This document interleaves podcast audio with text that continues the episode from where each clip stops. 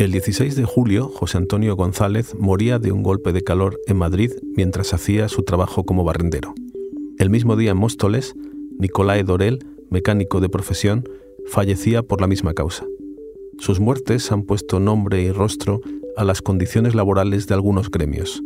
Barrenderos, albañiles, agricultores o repartidores son algunos de los que más sufren el clima extremo.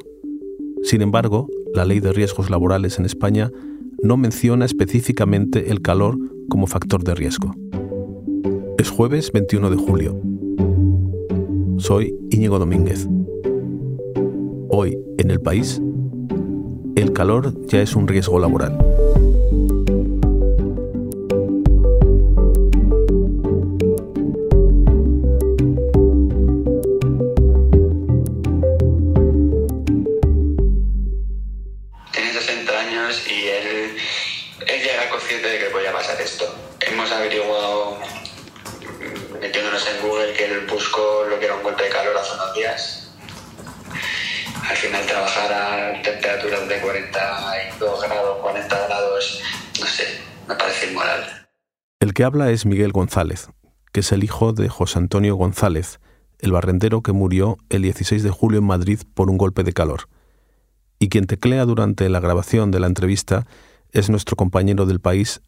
Manuel Viejo. Hola Manuel, ¿cómo estás? Hola, ¿qué tal Íñigo? Manuel, cuéntame, ¿quién era José Antonio?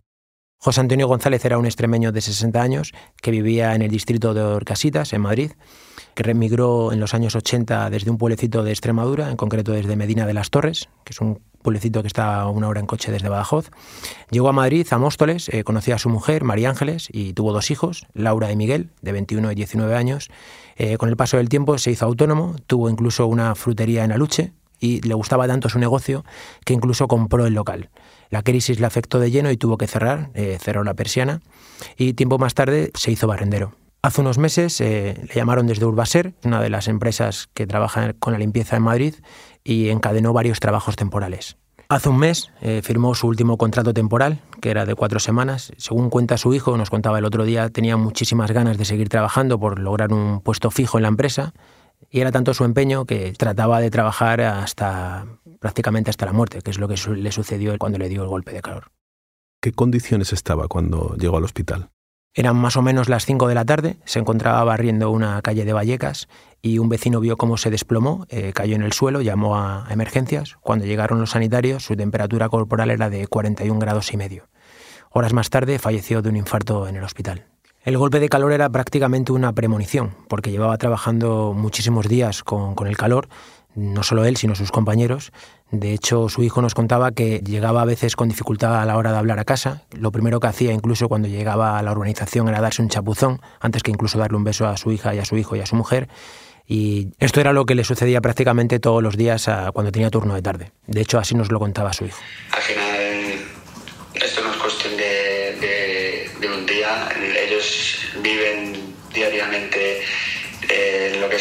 Trabajo la, dureza de las condiciones climáticas actualmente y él era consciente de que esto le podía pasar y lo pasaba mal. Lo hace unos días quedaba hablando con él cuando él volvía de trabajo me decía que le costaba hablar y todo que, del calor que tenía.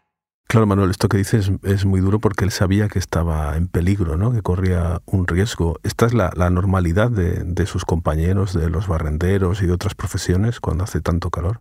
Efectivamente, pero quizá quien te lo pueda contar mejor es mi compañera Clara Bracha, que ella salió justo hace unos días en la calle para hacer un reportaje sobre las condiciones en las que trabajaban los compañeros de José Antonio.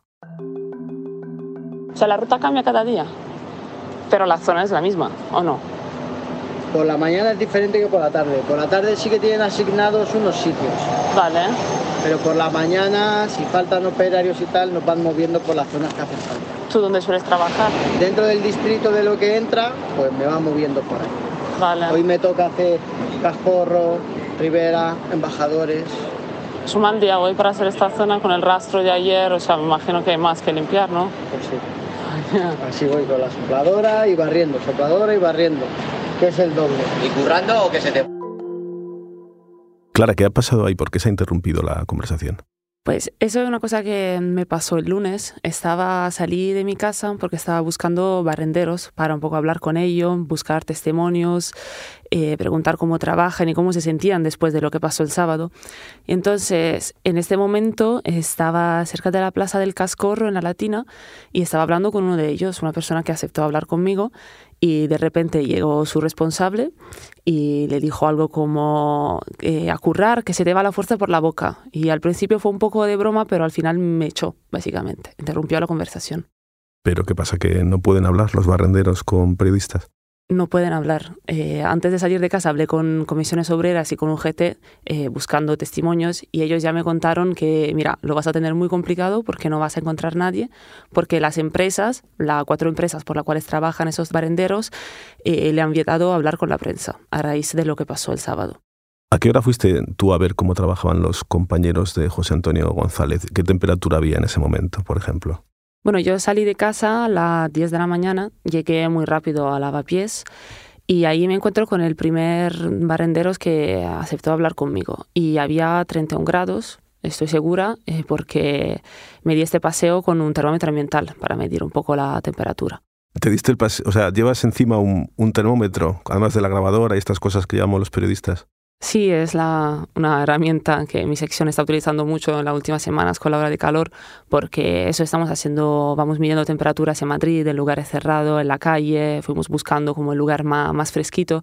Entonces, eh, ya que estuve todo el día buscando barrenderos y en diferentes lugares, pensé llevarme el termómetro para ver efectivamente, comprobar a qué temperaturas trabajan. Eh, por la mañana 31 grados, por la tarde al final a las 5 fui a Vallecas, en la calle donde José Antonio González tuvo su golpe de calor y había 38 grados en la sombra. Bueno, y encontraste a este barrendero en lavapiés y qué es lo que te contó. Pues era un hombre de 58 años y estaba muy asustado. Me dijo que después de lo de José Antonio, su mujer tenía miedo, tenía miedo que le podía pasar lo mismo y que él en general lo estaba pasando cada, cada día peor, eh, que los veranos ya no son los que antes, que si antes tenían unas 10 tardes muy, muy calurosas, ahora con la sola de calor que hay es casi todo el verano que trabajan así. Entonces, de ahí luego ya tuve problemas en encontrar más, más barenderos, porque sí que todo lo que con lo cual hablé después no me querían hablar, me decían esto que no podían hablar, que, que tenían miedo, que si un responsable les pillaba igual iban a, ponerse en un lío. Y algunos incluso nos dieron la gracia, me dijeron que gracias por preguntar, pero es que de verdad no podemos, no podemos absolutamente. Su preocupación, igual que la de la esposa de este hombre, ¿es, es solo por la temperatura, por el calor que hace? No, no, tiene mucho más problemas. Al final la temperatura también es un poco relativa, depende de la temporada, porque ellos tienen como tres turnos de trabajo, trabajan de mañana, tarde y noche. Entonces, en verano el turno de tarde es el peor, el mejor es el de noche, claramente. En invierno es al revés. En invierno lo que trabajan de tarde son lo que mejor lo pasan, porque claro, si entras de invierno por la mañana, eh, entras a trabajar con temperaturas muy, muy bajas a las 5 o a las 6 de la mañana. Pero entonces la temperatura, los horarios, el agua, es que no le proporcionan agua a la empresa. Uno pensaría que mm, estando trabajando mucho tiempo en la calle, la empresa te, te proporciona agua, pero son ellos mismos que se llevan unas dos, tres botellas de agua congelada, que después de una hora en la calle ya se descongela y la acaban y luego o la tienen que comprar o la tienen que llenar en fuentes. No hay muchas fuentes por el centro de Madrid. Entonces eh, hay mucho más problemas. Y la ropa. La ropa es un problema importante en verano porque tienen esas camisetas 100% poliéster. Además, según ellos es ilegal porque me han dicho que el convenio que tienen dice que la ropa puede tener un máximo de un 35% de poliéster. Una cosa que pasa con los pantalones, que son por la mayoría en algodón, pero las camisetas son 100%. Y eso en verano llega a esa temperatura muy alta al final. Pero esto que me cuentas, más que ya de olas de calor o cambio climático, tiene más que ver con precariedad laboral, ¿no? ¿La, legislación laboral no contempla todo esto? Sí, pero igual yo no soy la mejor persona para contestar estas preguntas. Eh, dejaría el paso a, a Emilio Sánchez Hidalgo, nuestro compañero de la sección de Economía.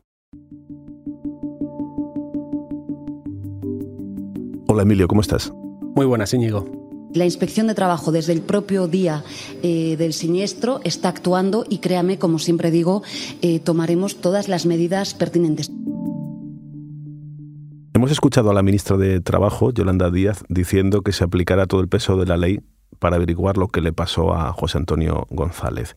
¿Qué dice esa ley actualmente sobre trabajar a 42 grados a pleno sol? Pues ahora mismo la ley que rige eh, la seguridad de los trabajadores en el trabajo no hace una mención específica al calor, es la ley de prevención de riesgos laborales, pero lo que sí deja muy claro en su artículo 14 es que el empresario debe garantizar, utiliza esa palabra, garantizar la seguridad de todos los trabajadores. ¿Y eso se está cumpliendo? La ley es muy antigua, es de 1995, pero hay muchos empresarios que parece que no terminan de entenderla.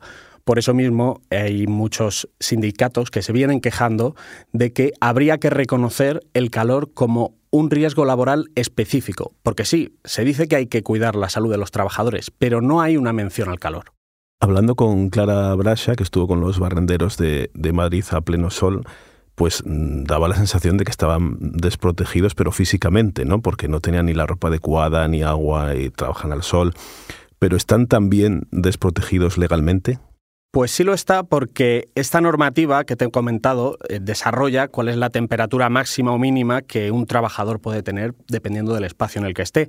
Por ejemplo, en oficinas en las que se realicen esfuerzos físicos debe estar comprendida entre 17 y 27 grados, pero si se realizan trabajos ligeros es un poco inferior, es entre 14 y 25. Pero bueno, obviamente estos límites pues no están al aire libre. ¿Y cuál es el motivo de que eh, solo se regule lo que está en el interior? Pues la ley de prevención de riesgos laborales lo que, digamos, de lo que parte es de que el empresario no puede controlar esa temperatura, entonces no se pueden establecer máximos y mínimos. Lo que sí debe controlar es la salud de esos trabajadores. Entonces, cuando hace mucho calor, hay que tomar medidas, pero volvemos otra vez a lo mismo. No hay ningún sitio en el que diga que con 40 grados no se puede trabajar. Entonces hay este hueco legal, que la ley no contempla esto de trabajar fuera, en el exterior, el empresario qué responsabilidad tiene. Pues tiene toda, toda la obligación, porque tiene que tomar las medidas para que el trabajador eh, desempeñe esa labor sin riesgos. Entre esas medidas, pues hay todas las que podamos imaginar. Hay que dotar con el equipo adecuado, con ropa ligera si hace calor, también con protección, pues gafas de sol, crema solar. Tiene que planificar cuántas horas se puede exponer al sol el empleado. Le tiene que también formar, tiene que explicarle eh, que se tiene que hidratar con frecuencia, que tiene que ser capaz de identificar los síntomas de un golpe de calor y son medidas que deben estar contempladas en ese plan de prevención de riesgos laborales, que es de lo que siempre estamos hablando, pero que es eh, la piedra angular de, toda esta legislación. Estos trabajadores de los que hemos hablado, José Antonio González tenía 60 años y Nicolás Dorel, el mecánico que falleció en Móstoles, 58. ¿La edad es un factor a tener en cuenta para prevenir estos riesgos? Lo es, o al menos debería ser así, porque el plan de riesgos laborales tiene que analizar los peligros para el trabajador al dedillo. Debe tener en cuenta el tipo de actividad, tiene que tener en cuenta dónde se desarrolla y también quién la ejecuta. Y claro, pues no es lo mismo si el trabajador tiene 25 años que si tiene 60. No es lo mismo si está sano que si tiene un problema cardiovascular. ¿Crees que estas olas de calor, que por lo que parece están aquí para quedarse, que el cambio climático eh, quizás vaya a influir en que se cambie la legislación laboral o que se empiece a aplicar con más rigor? Pues creo que sí, porque es algo que ya está pasando. Hay sectores y hay zonas en los que ya estamos viendo que están muy acostumbrados a este calor y en los últimos años ha, habido desarrollos. Por ejemplo, en Andalucía o en Extremadura, en el sector de la construcción, ha habido convenios colectivos aprobados recientemente que dicen que no se puede trabajar en las horas centrales del día. Luego, no todas las empresas lo cumplen, pero al menos el marco normativo es ese. Y bueno, el cambio climático ha hecho que esta subida de temperaturas y las olas de calor no sean cosa solo de un territorio en concreto. Por ejemplo, pues ya lo sabemos, en Galicia a 40 grados estos días. Muchas gracias, Emilio. Gracias a ti, Íñigo. Buenos días, por favor. Vamos a comenzar con un minuto de silencio en memoria del trabajador del Servicio de Limpieza Urbana de Madrid, fallecido como consecuencia de un golpe de calor sufrido durante su jornada laboral, don José Antonio González. Hola otra vez, Manuel. Hola, Íñigo. Esto que hemos oído es el pleno del Ayuntamiento de Madrid y tú estuviste allí. ¿Qué es esto que hemos oído?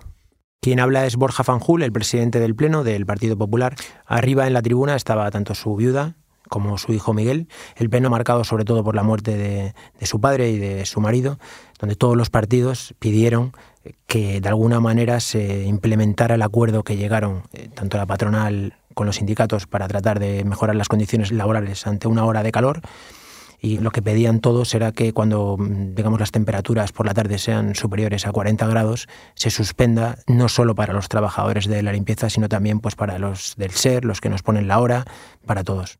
Es interesante ver cómo eh, un incidente que quizá hubiera sido un suceso más eh, en Madrid, pues de repente ha llegado a protagonizar un pleno, ¿no? ¿Por qué crees que ha tenido tanta repercusión? Eh, seguramente porque el suceso ha tenido dos aristas. Por un lado, la arista política, donde ha estado el alcalde, que guardó silencio en sus redes sociales durante 48 horas. Esto es algo inusual porque es una persona muy activa y eso contribuyó a que el resto de la oposición, eh, de alguna manera, animara al alcalde a que pidiera públicamente o diera el pésame públicamente, no solo a la familia, sino también públicamente en sus redes. Eh, y ha contribuido también la figura de humanizar quién era José Antonio. Eh, porque hasta hace unos días sabíamos que era un trabajador, simplemente un trabajador de la limpieza, y ahora sabemos que José Antonio se llamaba José Antonio González, que tenía 60 años, que tenía dos hijos y que su mujer se llamaba María Ángeles, que era frutero, y esto contribuye de alguna manera a humanizar una cifra. Pues gracias por acercarnos la historia de José Antonio, Manuel. A ti, Íñigo, y sobre todo a Miguel, el hijo de José Antonio, que es quien ha contribuido para acercarnos quién era su padre y la vida de su padre no quede solo en una cifra. Que, sirva para cambiar las cosas.